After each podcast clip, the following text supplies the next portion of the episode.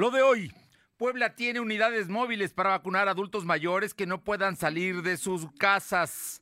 El jueves empieza la segunda vacunación para los habitantes de la Mixteca y en este momento termina la vacunación en La Margarita. Se acabaron las vacunas en la ciudad de Puebla para la primera dosis. Hoy empieza la gestión para el regreso a clases en Puebla. El gobernador asegura que aún no hay condiciones para volver a las aulas en este ciclo escolar. Candidatos de Va por México clausuran las obras en el zócalo de la ciudad, las consideran inútiles e innecesarias. Empresarios poblanos califican de positivo el acuerdo para regular el outsourcing avalado por el presidente López Obrador. La temperatura ambiente en la zona metropolitana de la ciudad de Puebla es de 22 grados. Lo de hoy te conecta. Hay bloqueos en el puente internacional. Está pidiendo el apoyo de la policía. Noticias, salud, tecnología, entrevistas, debate, reportajes, tendencias, la mejor información.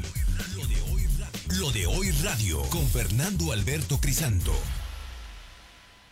¿Qué tal? ¿Cómo está? Muy buenas tardes, es un gusto saludarle y bueno, ya estamos aquí para llevarle toda la información, información importante que se ha generado a lo largo del día y mire que hay información importante. Por ejemplo, si usted estaba preocupado porque el presidente López Obrador no se iba a vacunar, hoy en la mañana, ayer dijo que no se iba a vacunar. Bueno, pues hoy en la mañana dijo que en 15 días se va a vacunar por aquello de, de que mmm, para apoyar a toda la gente que se está vacunando. Dice que sí se va a vacunar, así es que ya no se preocupe, lo va a hacer en 15 días, esperemos que en ese tiempo no se vuelva a contagiar, esperemos que no. Y por otra parte, le comento que hace unos segundos el Seguro Social acaba de informar que la vacunación en la Margarita, que se dio desde las 8 de la mañana para todas las personas de cualquier colonia de la ciudad de Puebla, mayor de 60 años, que necesitara la primera dosis, bueno, pues ya se aplicó, ya se terminó Así es que en este momento ya, si iba en camino, estaba planeando ir a, a la Margarita, ya no lo haga, ya no hay vacunas. Concluye, concluye este ejercicio que en el caso de la Margarita duró hasta hoy martes. En el resto de los 19 duró hasta el día domingo. Ayer hubo ampliación a siete más que terminaron, pero la Margarita seguía teniendo vacunas. Hoy terminó a las 2 de la tarde.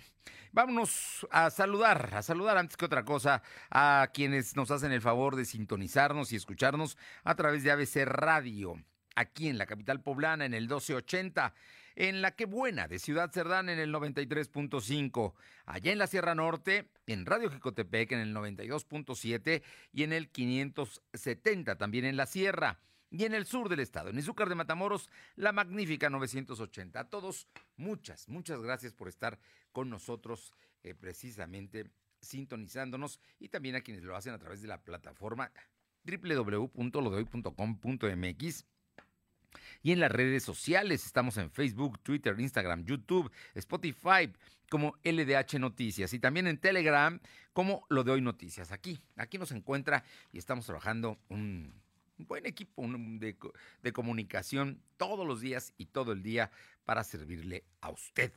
Vámonos de inmediato con mi compañero Silvino Cuate. Hay muchas notas importantes del sector salud.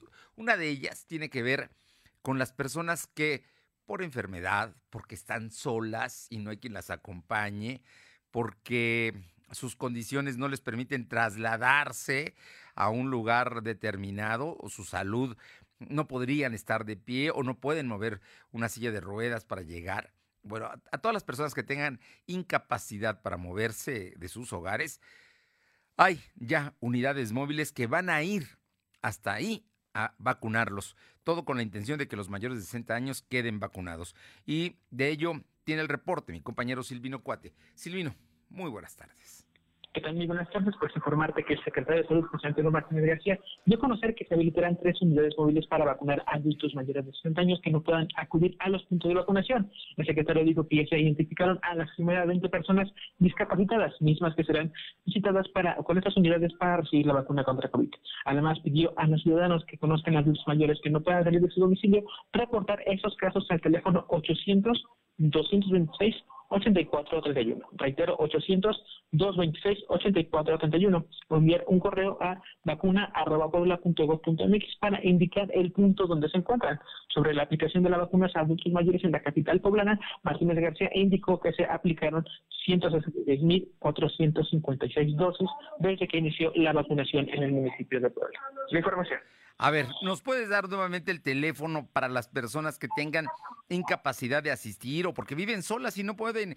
Y bueno, hay adultos mayores que requieren que alguien los acompañe, ¿no? Entonces, por distintas razones no pueden hacerlo y no se han presentado a vacunar. ¿Cómo hacer? ¿Llamar por teléfono a qué número?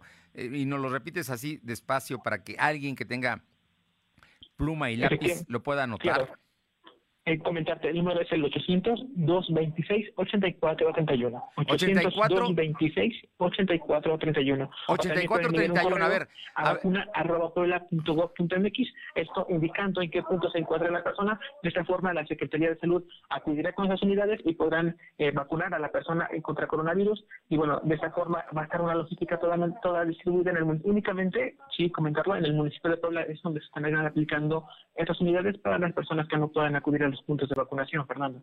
A ver, nuevamente, 800. 226. 226.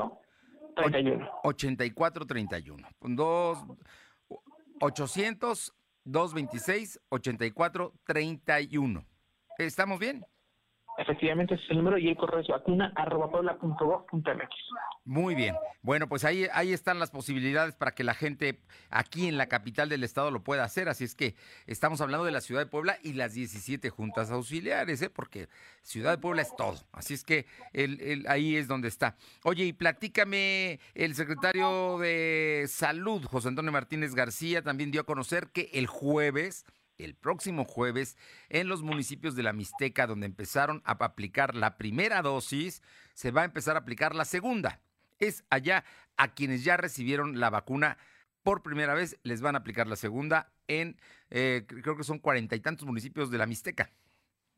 Efectivamente, como lo comenta el secretario de Salud, José Antonio Martínez García, informó que la aplicación de la segunda dosis de AstraZeneca en la región de la Mixteca iniciará jueves 8 de abril. Además, se mantendrá el mismo esquema de horarios por edades y citas, según lo indica el apellido paterno. El secretario explicó que serán 41.623 dosis las que se enviarán a esta demarcación el día miércoles. Adelantó que para eficientar la aplicación de la vacuna se instalarán 71 puntos donde podrán acudir las personas de más de 60 años dijo que se buscará beneficiar a habitantes de Chile de la Sal, Patlacingo, San Isla, Chile de Flores, Telpengo, entre otros. Asimismo, indicó que la jornada de vacunación para aplicar segunda dosis en San Andrés Cholula inició este martes y no se ha reportado ningún incidente en relación a los adultos mayores que no viven en ese municipio, pero que fueron eh, a, poner la vacuna en, en este lugar, eh, que fueron del 24 al 27 de diciembre, pueden llamar al 802 26 84 31 para que les indiquen a qué punto deben acudir para recibir la segunda vacuna.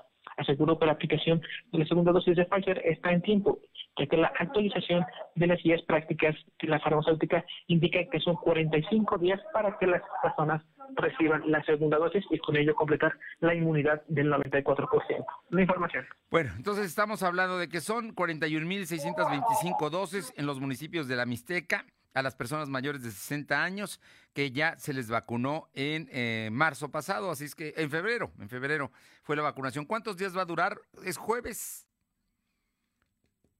Sí, información cuatro días desde la vacunación y bueno, las personas jueves, viernes, sábado y domingo. Eh, en el tema de que no recibieron la segunda dosis o que fueron a ver, a ver, no, no, no, Silvino, con orden, con orden para que nos entendamos, porque eh, para que quede clarísimo este asunto que es muy importante, porque es la salud de la gente. Para la Mixteca, empieza jueves, viernes, sábado y domingo. Para los municipios donde ya se vacunaron por primera vez, todo el mundo sabe quién se vacunó, hay que ir a la segunda dosis, que va a ser, y es que para que funcione la vacuna requiere la segunda, si no tendrían que volver a vacunarlos otra vez. Así es que necesita la segunda vacuna para reforzar y para que esté protegido. Así es que esto va a empezar el jueves en la Mixteca. Ahora bien, por el lado de Cholula, de la gente de Cholula, que ya empezó hoy martes, son tres días, martes, miércoles y jueves. Y ahí se va a, a, vacunar a la gente que ya tuvo la primera dosis del 24 al 27 de febrero. Ahora bien, a quienes eh, no son de ese municipio, aunque fueron a vacunarse a San Andrés, les dan el número de teléfono, el mismo, el 800-226-8431, para que eh, les den el lugar de donde se tendrán que aplicar la segunda dosis de Pfizer. ¿Estamos bien? Efectivamente. Bueno, pues entonces, nada más para que, para que quede claro y para que tengamos todo muy preciso. Oye, ¿y cuál es uh, el día de hoy? ¿Cuáles son los datos que eh, reporta? Parece que va a la baja eh, nuevamente el número de contagios. Como lo comentas, la Secretaría de la Salud registró 58 nuevos enfermos de coronavirus. En comparación con los datos de ayer, son cinco casos menos. También se contabilizaron ocho defunciones. Actualmente hay 80.430 acumulados y 11.046 fallecidos. El secretario de Salud explicó que hay 336 casos activos distribuidos en 36 municipios. Además, se tienen registrados 576 pacientes hospitalizados. Solo 103 requieren ventilación mecánica asistida. La información. Bien, gracias, Silvino. Buenas tardes. Son las 2 de la tarde con 10 minutos. Vamos con mi compañera Alma Méndez porque, bueno, hoy se lleva a cabo en San Andrés Cholula, solo San Andrés Cholula, la segunda dosis. Se está aplicando la segunda dosis desde las 8 de la mañana. ¿Cómo van las cosas, eh, Alma? ¿Qué tal, Fernando? Muy buenas tardes a ti y a toda la auditoría. De verdad, pues comentarte que como... Bueno, a ver, vamos, vamos con mi compañera Alma Méndez, que al parecer se suspendió la comunicación para que pueda, pueda darnos los detalles de el segundo día de la vacunación. Ya estamos al aire. Alma, te escuchamos.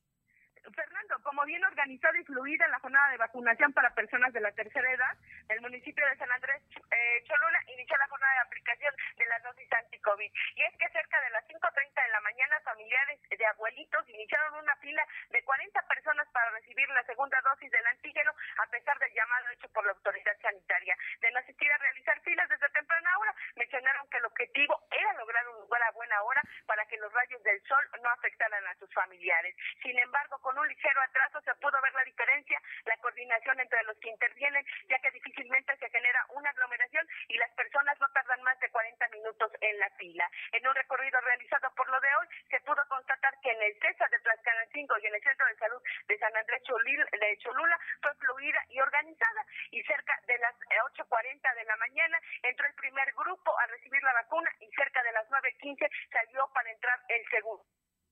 Muy bien, bueno, pues ah, hay que recordar que tardan un poco más porque están precisamente en observación. Son aproximadamente entre 20 y 30 minutos los que permanecen en observación para ver si no hay reacciones negativas y afortunadamente no las ha habido. Oye, y en el caso de la Margarita ya se terminó la, la aplicación que empezó hoy como un extra para, para todas las colonias de la ciudad, fue la convocatoria, pero ya terminó comentarte nuevamente el día de hoy el Hospital de la Margarita convocó a personal que precisamente, eh, vaya, cumplieran eh, 60, de 60 años en adelante y fueron convocados desde las 8 de la mañana. Ya Comunicación Social avisó que, eh, bueno, pues ya se acabaron las dosis y, bueno, agradece precisamente que los, los poblanos interesados en vacunarse hubieran acudido precisamente a este nosocomio, Fernando. Muchas gracias seguimos al pendiente.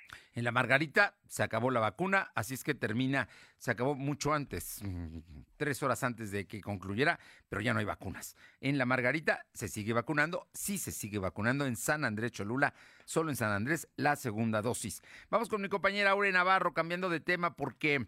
Bueno, pues son actos de campaña, actos de campaña que no habíamos visto, por lo menos yo no lo había visto, el hecho de que cuatro diputados, candidatos a diputados federales por Puebla, en este caso de la coalición PAN-PRI-PRD, hayan ido a clausurar las obras del Zócalo. Cuéntanos, Aure.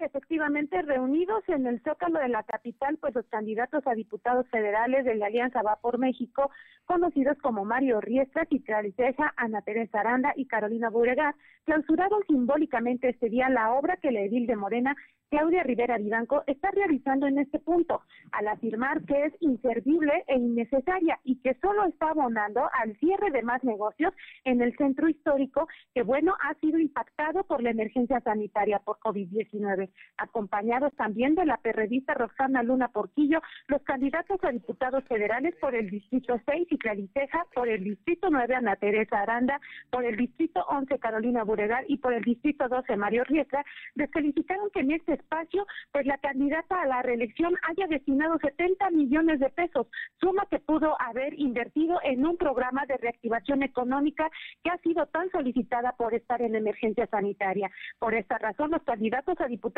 federales por la alianza PAN-PRI-PRD clausuraron cada cuadro que forma el muro Fernando que fue colocado para proteger las obras que se realizarán hasta por siete meses. Y bueno, en este sentido va el pronunciamiento que hicieron este día con la colocación de diferentes pegotes alrededor de ese muro que fue clausurado de manera simbólica y tranquila.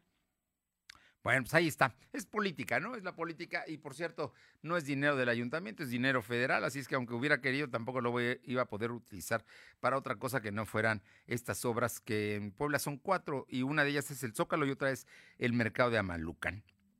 Muchas gracias, Aure. Gracias, buenas tardes.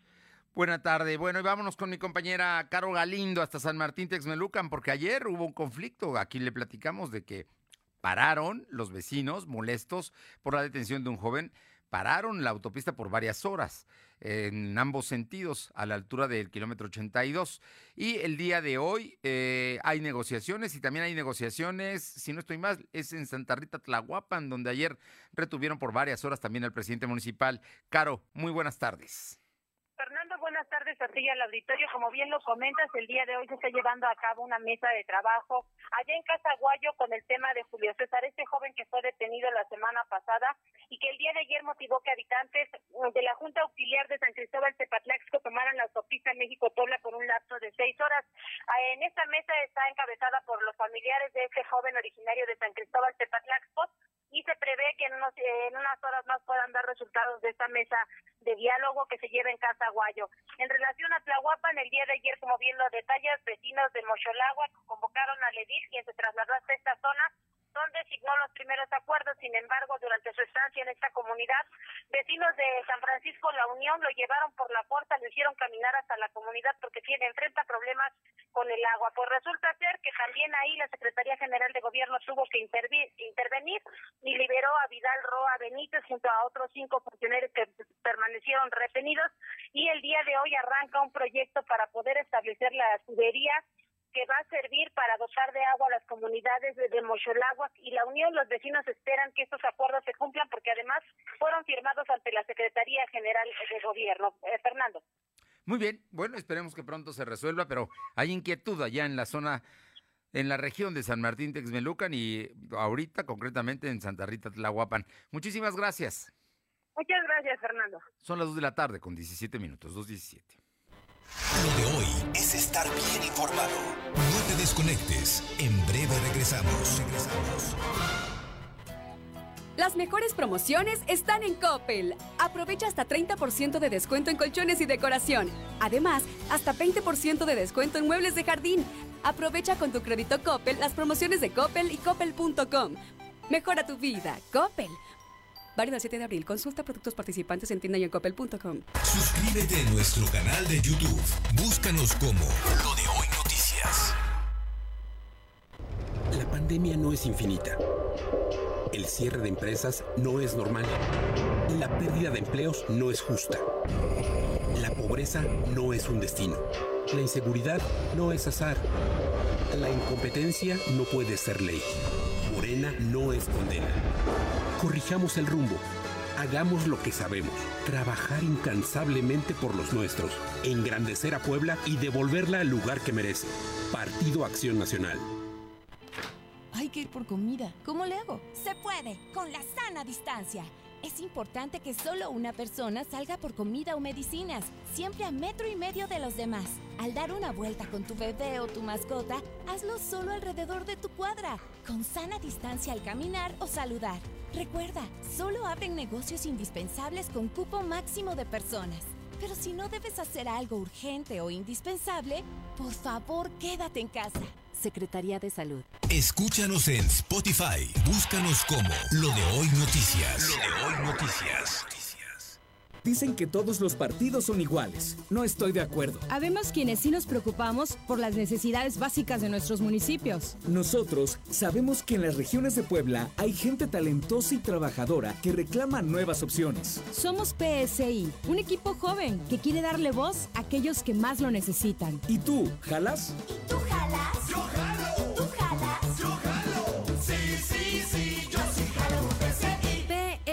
El equipo de los poblanos. Lo de hoy es estar bien informado. Estamos de vuelta con Fernando Alberto Crisanto.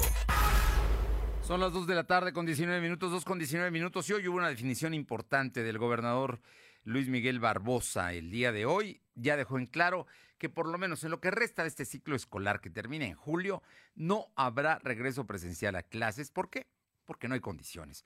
¿Por qué? Porque no se va a arriesgar a los niños y a los jóvenes a mm, un problema mayor, a una pandemia. ¿Y por qué en este momento es importante que todos los poblanos nos cuidemos y evitemos nuevamente la tercera ola. Vamos con Silvino Cuate que tiene esta información. Sí, Silvino, buenas tardes. Efectivamente, como lo comenta el gobernador Miguel Barroso Huerta dio a conocer que este 6 de abril se reunirá con la Secretaría de Educación para abordar el tema de los reglas de clases. Sin embargo, adelantó que no, hay condiciones para que los alumnos vuelvan a las aulas. Barroso Huerta explicó que el secretario de Educación, Melitón Lozano Pérez, ha tenido comunicación constante con la Federación. Por ello, le expondrá todos los puntos relacionados al tema de reglas de clases. El titular del Poder Ejecutivo enfatizó que la zona metropolitana sigue en color naranja alto y es necesario que la meseta, así como el número de hospitalizados, disminuya para que no exista riesgo de contagios a los alumnos y maestros. En ese mismo sentido, dijo que el ciclo escolar termina en junio, por ello no cree que para este periodo los alumnos puedan regresar a los salones de clase. En otro tema, el gobernador eh, aseguró que no está involucrado en la definición de candidatos, que le corresponde a Morena hacer esta definición. En conferencia de prensa, Barroso Huerta fue cuestionado sobre por qué los diputados cercanos a él no habían obtenido una candidatura, a lo que Barroso Huerta respondió que le corresponde al partido definir quiénes serían aptos para competir en estas elecciones. La información. Bueno, así es que entonces el gobernador dice que él no tiene candidatos. Bueno, son dos temas. El primero es el ciclo escolar, queda muy claro el asunto, cuáles son las prioridades y por qué el tema por ahora no se puede ver que eh, estamos en abril, viene, todavía están de vacaciones de primavera, regresarán a, a mayo, junio, exámenes finales y en julio concluye el ciclo escolar. Se ve muy difícil que en ese periodo puedan volver a clases presenciales. Uno. Y dos, por otra parte, el gobernador Barbosa asegura que él no está involucrado en la designación de candidatos y no tiene favoritos para, para que ocupen un puesto eh, representando a Morena. Así es que él está en lo suyo gobernar y no en la política electoral. Muchas gracias. Buenas tardes. Son las dos de la tarde con 22 minutos. Aure Navarro, hoy Segundo día de Parlamento abierto para la legalización del aborto. ¿Legalización o no legalización del aborto? ¿Qué es lo que se está discutiendo? Te escuchamos, Aure. Efectivamente, como parte del segundo día de Parlamento abierto, donde se discute la legalización o no de la interrupción legal del embarazo para el Estado de Puebla, se informó que en la actualidad el aborto se ha vuelto pues un negocio redondo, tanto de farmacéuticas, clínicas, proveedores, así como de líderes de colectivos católicos y no católicos y de ONGs que luchan por promover el aborto. Fue Amparo Medina, representante del Frente Nacional por la Familia Puebla, quien explicó que el grupo de católicas por el derecho de decidir recibe, bueno, al año 3 millones de dólares para la promoción del aborto en México y recibe apoyos también de al menos tres fundaciones por el orden de 300 y 500 mil dólares, lo que evidencia pues este negocio. También reveló que las farmacéuticas saben que en promedio el 58% de las consumidoras de anticonceptivos pueden llegar a embarazarse, lo que las convierte, bueno, más adelante en clientes para practicarse un aborto en espacios aparentemente legales. De igual forma, durante esta exposición de datos, se mencionó que en el país pues, las mujeres que más practican un aborto tienen entre 18 y 44 años de edad y cuentan con una escolaridad trunca, lo que refleja también que el problema radica en la falta de información sobre el tema a nivel, a nivel educativo, Fernando. Bueno, pues ahí está el asunto, ¿no? Hay posiciones a favor, hay posiciones en contra y lo vamos a seguir escuchando porque en este mes de abril habrá de discutirse ya en el Pleno del Congreso esta iniciativa que está presentada. Así es, Fernando, son diferentes las voces que se escuchan hasta el momento. Bueno, todas las participaciones están siendo analizadas y bueno, cada una de ellas o de los ponentes pues realizan en ese caso su, su, su derecho a mencionar si están a favor o en contra. Hasta el momento no ha habido ningún roce, por el contrario, se está haciendo un parlamento completamente pues igualitario en cuestión de opinión. Bueno, pues así, así está el, asunto, así está la, el, el tema de esta discusión que vamos a seguir eh, escuchando estas posiciones y los serán los diputados quienes al final de cuenta decidan. Oye, por otra parte, mm, eh, están los el tema de, de las quejas de la a los candidatos de Va por México en contra de eh, la otra alianza que juntos haremos historia. Eh, platícanos.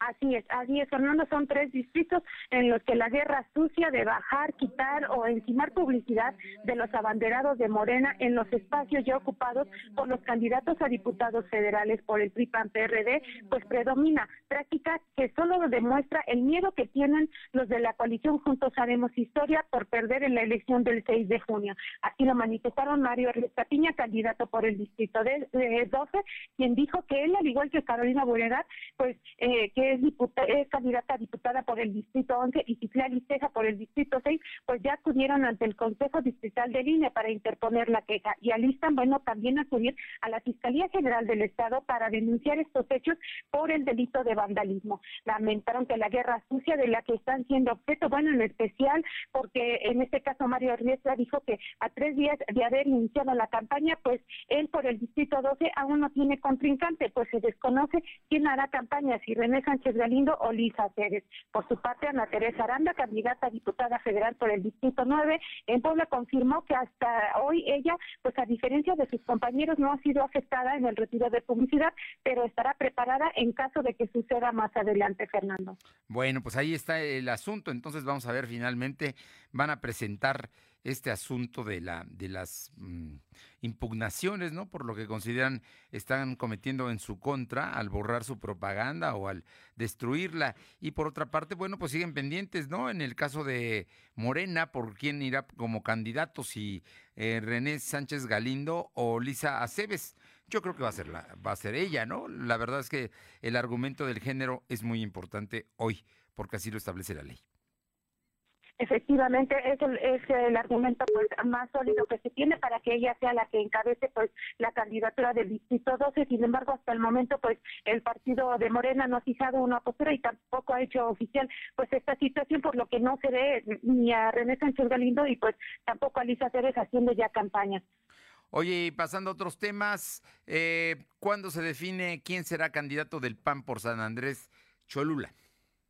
Pues en este caso, la dirigente del PAN, Genoveva Huerta, confirmó que el Comité Ejecutivo Nacional de la Azul definirá antes del 11 de abril quién será el candidato oficial a presidente municipal de San Andrés Cholula, si Edmundo Tlaclego y que resultó ganador de la votación indicativa, o Raimundo Cuauhtli, quien había sido designado en un principio. Reconoció que la definición no depende del Comité Directivo Estatal, por lo que el tema sigue estando en la cancha del CEN, por lo que el perfil que se vea favorecido tiene que contar también con el aval de la Comisión Permanente estatal a fin de que la designación pues ya sea muy transparente. Huerta Villegas aclaró que el tema de San Andrés está siendo analizado, en especial porque el resultado de la consulta indicativa que se realizó el pasado 28 de marzo, pues quien se vio favorecido como candidato para este municipio, pues fue Edmundo Platego, y quien tuvo el respaldo, recordemos, del, 30, y- del 73% de los militantes, Fernando. Bueno, pues ahí está el asunto. Ya hubo una consulta que se llevó a cabo, ya hay un ganador, pero ahora lo tiene que ratificar el, eh, la dirigencia nacional de el PAN. Gracias. Gracias, buenas tardes. Y vámonos con mi compañera Alma Méndez porque la Coparmex eh, se congratuló del acuerdo al que llegaron empresarios y sindicatos y que fue avalado por el presidente López Obrador sobre el tema outsourcing. Te escuchamos, Alma.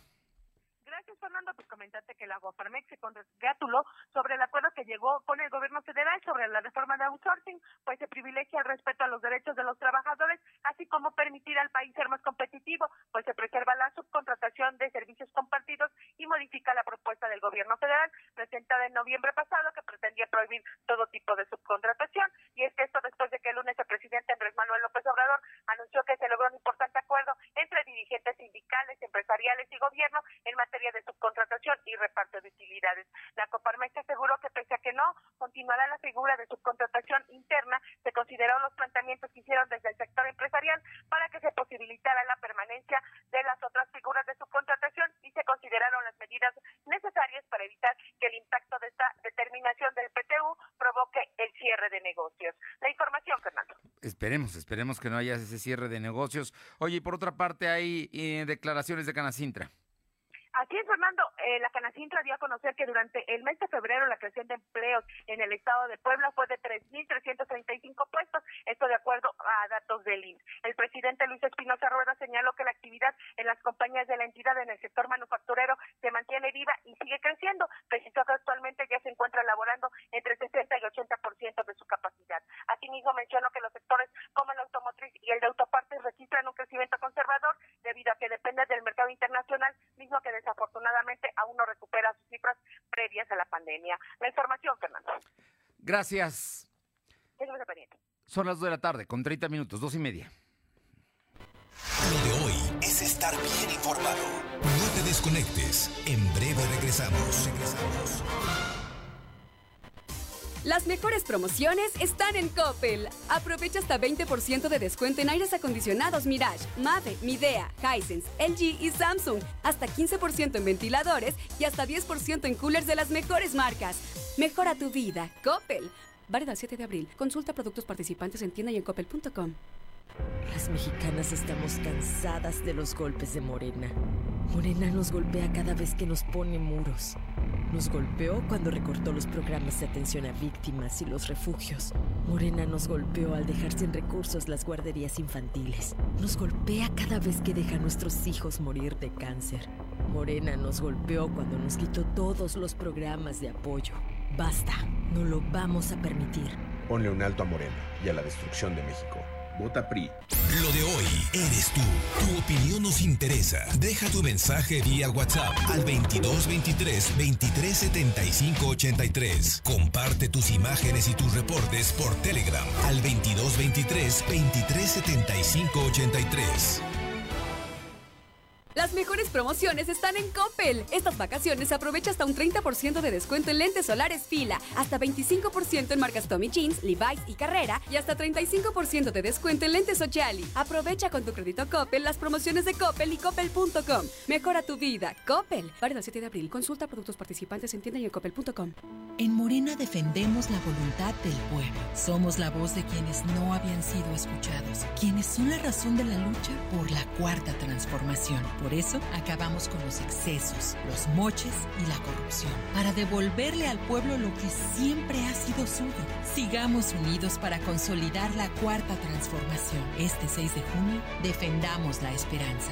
Vota por las y los diputados federales de Morena. Coalición Juntos Hacemos Historia. Lo de hoy es estar bien informado. Estamos de vuelta con Fernando Alberto Crisanto. Los personajes de hoy, las ideas y los hechos se comparten en la entrevista. Las 2 de la tarde con 32 minutos y apenas el domingo pasado arrancó una un proceso electoral en sus campañas, en la parte de sus campañas ya a diputados federales. En mayo empezaremos la de diputados y presidentes municipales, diputados locales y presidentes municipales aquí en el estado de Puebla, pero en algunos estados de la República donde se van a elegir gobernadores también ya hay campañas de candidatos a gobernadores. Y para hablar del tema y para hablar de estas campañas y, y de qué debemos esperar de ellas, eh, le agradezco muchísimo al doctor Miguel Calderón Chelius, politólogo de la Universidad Iberoamericana eh, aquí en Puebla, pues que nos permitas como siempre y nos des luz para platicar de estas que son campañas distintas a lo que habíamos conocido. Muy buenas tardes y muchísimas gracias. Buenas tardes a ti, al auditorio. Pues sí, nos enfrentamos a una campaña sumamente compleja porque representa eh, la elección de muchísimos cargos de, eh, de gobierno y de representación política y a la vez eh, que se da en una en una crisis económica, en una crisis de salud, como no habíamos experimentado nunca, me atrevo a decir, en la vida de los que estamos hablando en este momento y prácticamente creo que en la vida de ninguno de los que nos está escuchando. Un, un escenario de veras difícil, complicado, al que no se le ve una salida en el corto y mediano plazo. Sí, es, es un eh, escenario muy complejo donde la pandemia se convierte en uno de los temas centrales de la disputa electoral, y donde está la discusión de eh, valorar los gobiernos, tanto el gobierno federal, el gobierno, los gobiernos estatales y los gobiernos municipales en su desempeño frente a esta pandemia, en su capacidad de acción y de contener eh, los contagios, por un lado, y eh, por otro lado la, la, la, oposición poniendo énfasis en, en eh, los errores cometidos, en eh, las picias, que ha habido muchas en los distintos niveles de gobierno, y bueno, se vuelve un tema central, además de que también entra a jugar el tema económico, eh, en términos de lo bien y mal que se está desarrollando esta, eh, las acciones contra la crisis económica. Me parece que esos, en la elección en general, van a ser los temas centrales. Por supuesto, cada elección eh, local, cada elección de alcalde, de diputado, de gobernador, pues toma un cariz particular eh, eh, en, en, la localidad en la que se trata, ¿verdad? Bien, oye, en, todo este asunto, las campañas también son distintas en sus formatos, en, en su acercamiento de los aspirantes a representar, eh, ya sea como legisladores o como autoridades municipales o gobernadores. Estamos hablando de que por la pandemia no puede haber grandes eventos, de que no vamos a ver eh, manifestaciones, en fin, todo eso también cambia, doctor Calderón Chelius. Bueno, eh, cambia y mucho. Y mira, yo te diría además que ya ha sido lamentable una, una constante en las últimas elecciones de los distintos niveles que van acompañadas de, de muertos, básicamente de asesinatos de candidatos de distintos niveles. Pero me parece que ahora van a, vamos a presenciar contagios y lamentablemente eh, es probable que fallecimientos de algunos candidatos por, por el COVID. Entonces, no es un juego el, el entorno sí. en el que se hacen las campañas. La epidemia está todo lo que da y el nivel de vacunación es muy pequeño. Eh, se ha concentrado en los adultos mayores, en el personal médico, parece que se va a empezar con los eh, profesores, pero es muy pequeño el universo que se ha podido vacunar y normalmente la mayor parte de los candidatos están en, el, eh, eh, en los grupos de, de mayor riesgo eh, de alguna manera de, contagio y me parece que es, eh, eso es muy importante. Y obviamente todas las reglas que esto supone para tratar de hacer una eh, campaña y un proceso electoral lo más seguro posible, pues nos está hablando de reinventar de alguna manera la forma de hacer política. Las redes sociales y los medios de comunicación adquieren una importancia, en el caso de los medios de comunicación renovada, y las redes sociales refuerzan lo que ya veíamos eh, venir desde, por ejemplo, las elecciones pasadas en el 2018, que fueron eh, muy importantes. Las redes sociales van a ser más importantes porque definitivamente esto de casa por casa, los grandes eventos, las concentraciones, por lo menos en esta elección, no podrá ser. Las benditas redes sociales, diría López Obrador, pues ahora vamos a ver si son benditas o malditas, depende de lo que suceda, porque al final de cuentas la polarización nos presenta un escenario político de, de casi de referéndum, a favor o en contra de la cuarta transformación. Así es, y, y, son benditas y malditas, son las dos cosas al mismo tiempo. Ahora sí que dependiendo de dónde estés, eh, eh, son benditas o malditas, ¿no?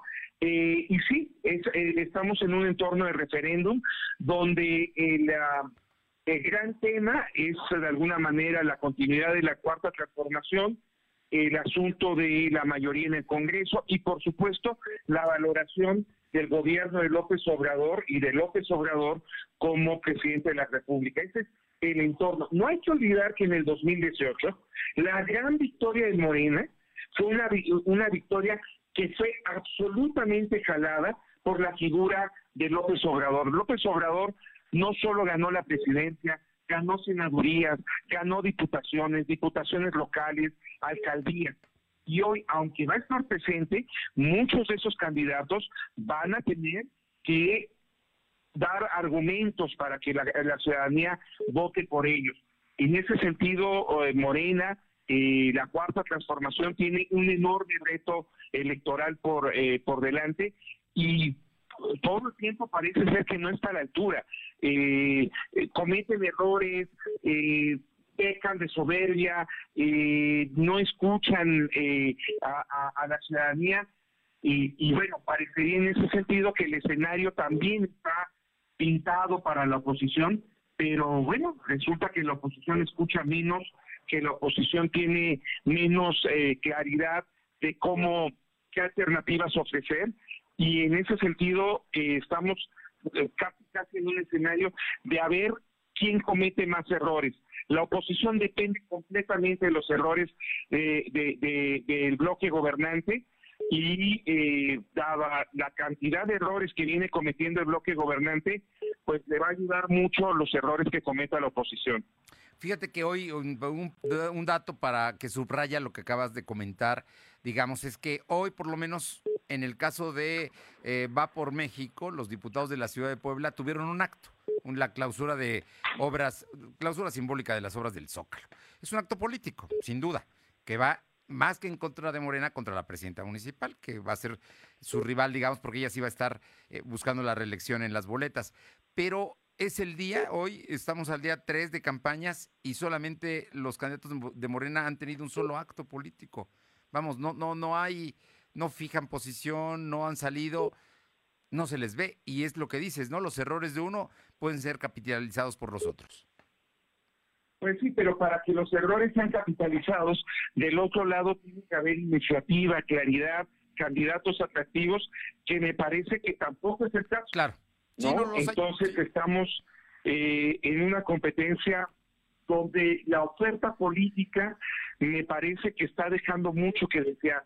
La ciudadanía ha, ha crecido, ha madurado, se ha vuelto más complicada, pero eh, me parece que las fuerzas políticas están todavía moviéndose en planos muy básicos y eh, haciendo una política eh, vieja, no, no, no una política innovadora. Pues, pues ese es el reto, ¿no? Vamos a ver si son capaces de capitalizar los errores del otro. Eh, digo que no, que seguramente no serán pocos Pues de uno y del otro lado, ¿no? Sí, pero e- e- e- e- es increíble que a estas alturas la oposición no haya logrado realmente construir una nueva identidad, eh, un liderazgos y que tenga fuerza por sí misma y dependa completamente de los errores de, de Morena. Y me parece que muchos de los errores de Morena están ligados de alguna manera a una soberbia en cuanto a, a sus posibilidades de ganar. Eh, y bueno, yo creo que se pueden llevar algunas sorpresas tal como pinta hoy el escenario, eh, me parece que, que el triunfo en general favorecerá a Morena, pero yo creo que pueden perder posiciones muy importantes. Eh, en el Estado queda, claro que la gran disputa va a ser por la capital. eh, y bueno, pues ahí lo único que sabemos es que, o lo, o- o lo más claro que tenemos es que el, el próximo eh, alcalde seguramente se apellidará Rivera, ¿verdad? Es lo que sabemos. Eh, estamos platicando con el doctor Miguel Calderón Chelius, politólogo de la Universidad Iberoamericana. Eh, yo te, preguntaría, tú mencionaste hace rato un asunto que me pareció importante, el número de candidatos que han fallecido por agresiones del crimen organizado. El- en, en distintas partes del país, no solamente en Puebla, que ha habido también, pero hay en otras partes de la República. ¿Será factor el tema del crimen organizado en estas elecciones? Por los recursos que ellos manejan, digamos, y porque buscan muchas veces inferir en las autoridades próximas.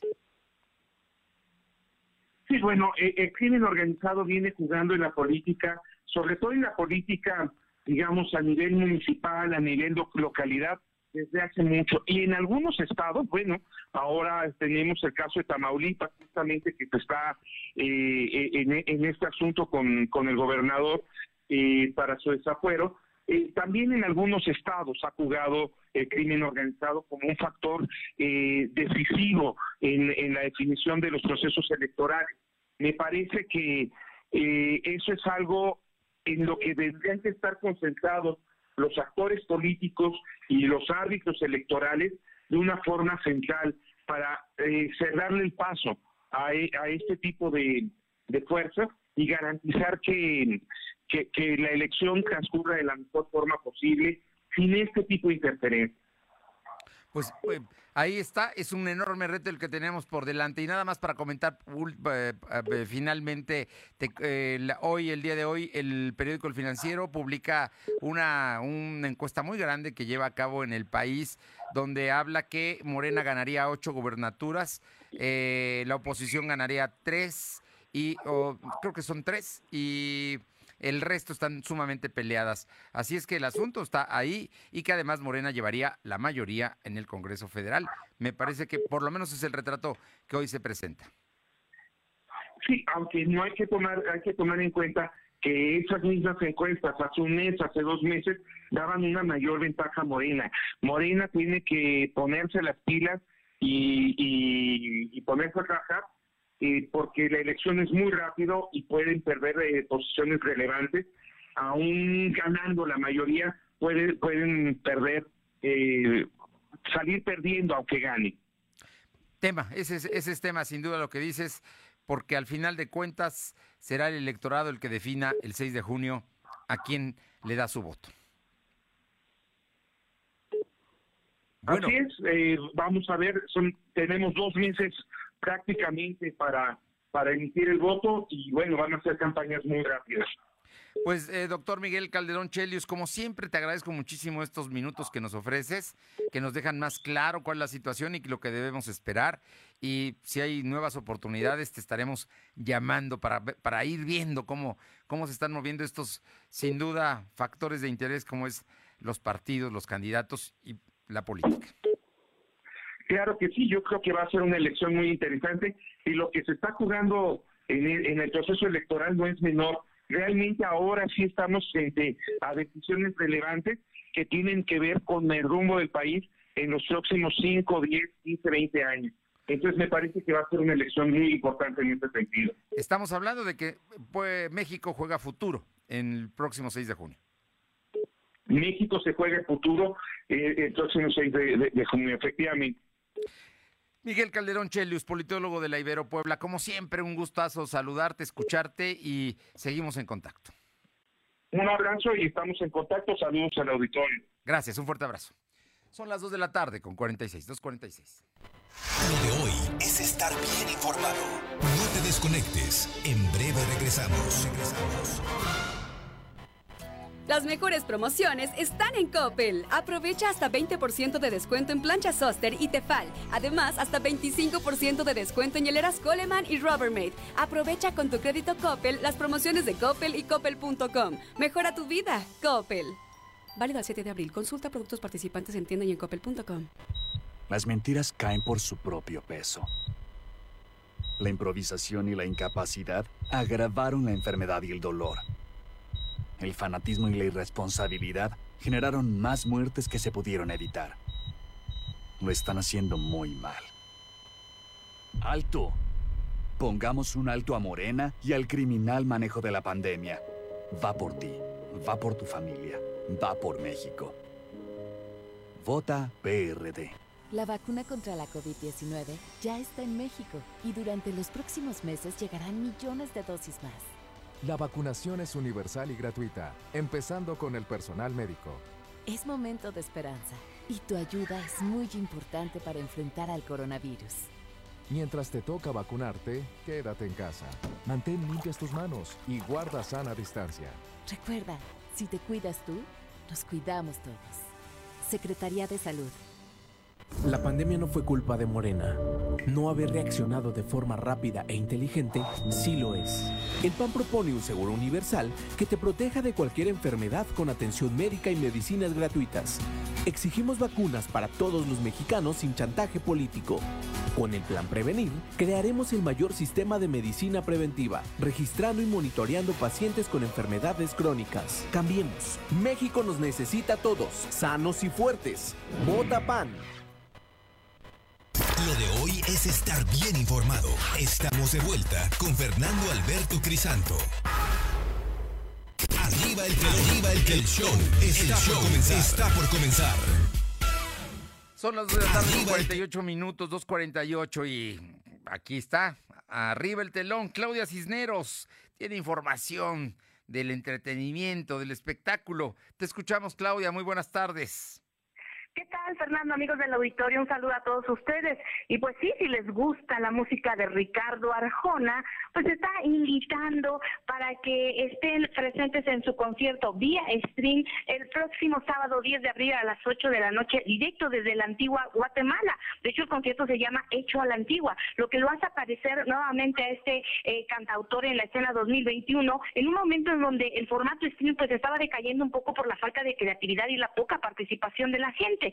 Él va a retomar este concepto con un concierto espectacular en donde la iluminación costará de 5 mil velas, más de 80 personas entre músicos, ingenieros técnicos que estarán presentes en esta escena, obviamente en la antigua Guatemala y donde Arjona estará cantando lo mejor de sus éxitos como Señora de las Cuatro Décadas, Jesús Verbono Sustantivo, Historias de Taxi, así como lo más reciente de su disco Blanco y Negro. Las personas que estén interesadas pueden entrar a su plataforma, su página, en donde van a encontrar pues los dos precios de, de los boletos que eh, pueden comprar y disfrutar de este concierto de aproximadamente tres horas con Ricardo Arjona, Fernando. Bueno, y se va a llevar a cabo, por eso se llama Hecho la Antigua, eh, desde Antigua Guatemala, su tierra, ¿no? Ahí, ahí va, va a dar el concierto y obviamente va a ser en streaming y tendrá algún costo, Claudia. El costo, eh, yo me atrevo a pensar que es, bueno, bastante accesible.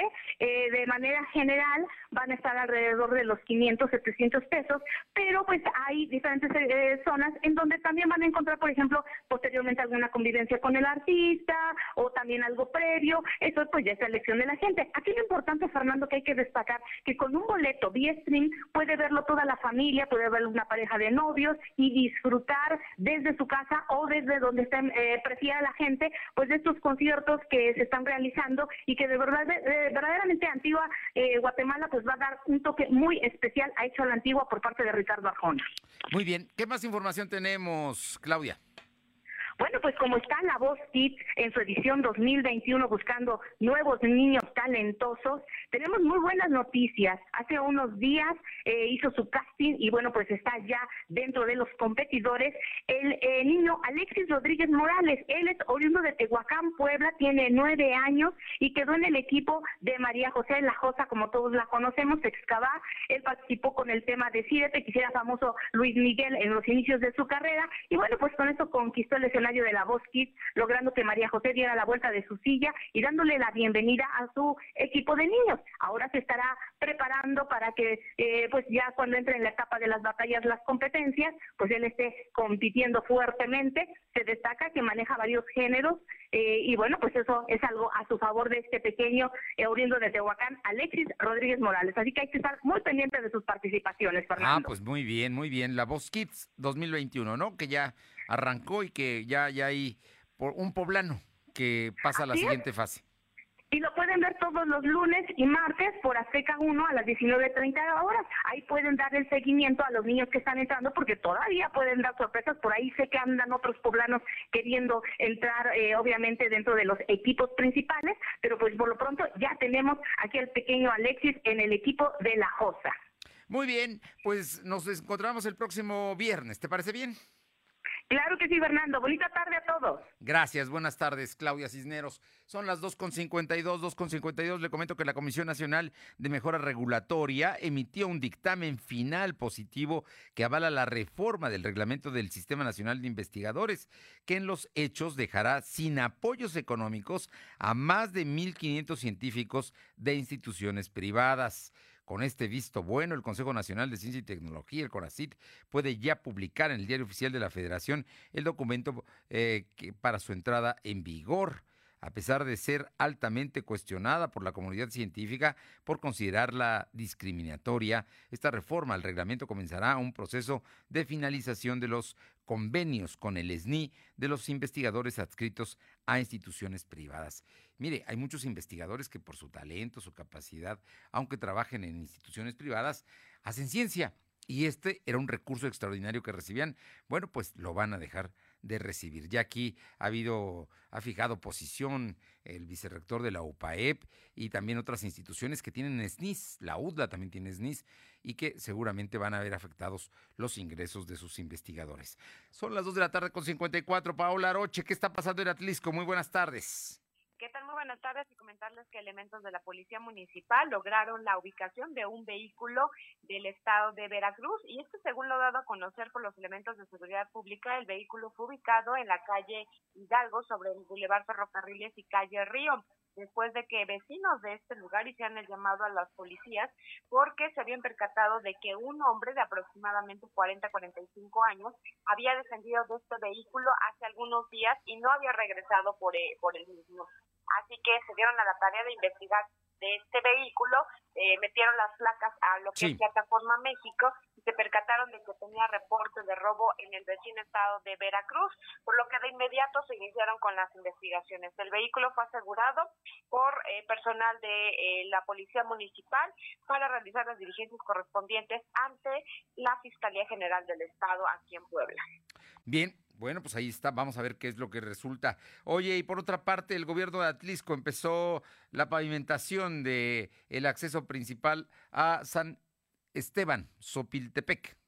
Así es, uno de los lugares eh, pues más alejados de lo que es eh, el centro del municipio de Atlisco, San Esteban Suapiltepec, el cual esta obra permitirá el acceso y salida sin contratiempos de más de 500 familias. Es que los trabajos contemplan la construcción de 3.457 eh, metros cuadrados de carpeta de concreto asfáltico y así como eh, concreto hidráulico, dos lavaderos con en vialidad para desalojo de aguas pluviales y la construcción de eh, 100 metros cuadrados de pavimento de concreto hidráulico de 15 centímetros de espesor. Este camino permitirá a los trabajadores de los campos aledaños trasladar sus productos y ganado con mucha más facilidad. Asimismo, se espera que las familias cuenten con mejores condiciones para poder transitar por esta vía principal durante la próxima temporada de lluvia. Muchísimas gracias. Buenas tardes. Y el presidente Andrés Manuel López Obrador adelantó que en mayo, en próximo mayo, el próximo mes, estaría iniciando la vacunación de maestros y personas del siguiente grupo de edad. Esto en el Plan Nacional de Vacunación. Eh, el, el dictamen, eh, eh, durante su conferencia de prensa, el presidente eh, dijo que una vez que se haya terminado de vacunar a todos los adultos mayores de 60 años con el, al menos una dosis, se comenzará a vacunar contra COVID a maestros, maestras y también a personas de 50 a 59 años. En mayo se espera empezar a vacunar a los mayores de 50 años hasta 59, así es que hay que estar preparados. Vamos con Caro Galindo a San Martín Texmelucan. Te escuchamos, Caro. Fernando, comentarte de este caso de una jovencita de 13 años de edad originaria de Guadalupe, Zaragoza, en Tlahuapan, quien fue atendida por paramédicos de Suma 149 de Tlalancaleca debido a que presentaba un sangrado. Trem- Tremenda sorpresa se llevaron los paramédicos cuando descubrieron que esta pequeñita pues había abortado y denunció que había sido víctima de abuso sexual a manos de su padrastro. La Fiscalía General del Estado ya investiga estos hechos allá en Guadalupe, Zaragoza. Terrible, terrible esto que nos comentas. Gracias, Caro. Gracias. Y vamos a Ciudad Cerdán con Janet Bonilla. Te escuchamos, Janet. Buenas tardes. Comentar que en rueda de prensa por parte del presidente interino de Ciudad Cerdán, Alfonso López Sandoval, informó que no se tiene fecha para la llegada de la vacuna anti-COVID al municipio y se está a la espera de la indicación por parte de la Secretaría de Bienestar. En palabras del alcalde, se le había informado que posiblemente el antibiótico llegaba en los primeros 15 días de abril, pero las autoridades eh, municipales continúan a la espera de que la Secretaría de Bienestar les informe. Esto sería un día antes para que brinden el apoyo de logística. Por ahora, el municipio interino de Chalchicomula, Alfonso López, exhortó a la ciudadanía a seguir protegiéndose, haciendo uso de cubrebocas, pero sobre todo disciplina social, Fernando. Bueno, así es que todavía en Ciudad Cerdán no hay nada, no hay fecha específica para llevar a cabo la vacunación, ¿no? Es lo que nos están dando a conocer el día de hoy. Así es, Fernando, es lo que comentó el presidente interino. Se espera que en estos días, en estos primeros 15 días de abril, ya haya noticias y ojalá que así sea, que lleguen estas vacunas ya al municipio de Ciudad Cerdán. Muchas gracias. Buenas tardes. Bueno, y le comento que en este momento el Real Madrid va arriba del Liverpool 2 a 0. Estamos hablando de la eh, Champions League en los cuartos de final. Real Madrid 2, Liverpool 0. Y en el otro partido que se está jugando, que es el Manchester City, va empatado, va ganando el Manchester City 1-0 al Borussia Dortmund. Así es que es, es el, la información de última hora que le puedo dar. Por lo pronto, Es martes, vamos a pasarla bien. Es buena tarde, vamos a seguir cuidándonos. Es importante que los adultos mayores de San Andrés Cholula vayan a su segunda aplicación. Mañana empiezan eh, los que van intermedios de la J a la ñ, así es que hay que estar muy atentos a esta vacunación. No hay que dejarlo, es la segunda, es importante. Y por supuesto, va mañana, pasado mañana será el último día para concluir a la segunda aplicación en San Andrés Cholula. Que tenga una buena tarde, buen provecho. Hasta mañana. Gracias. Fernando Alberto Crisanto te presentó Lo de Hoy Radio. Lo de Hoy Radio. Te esperamos de lunes a viernes de 2 a 3 de la tarde por esta frecuencia en la cobertura más amplia a nivel estatal y síguenos en internet www.lodehoy.com.mx y en nuestras redes sociales como arroba LDH Noticias. Lo de Hoy Radio.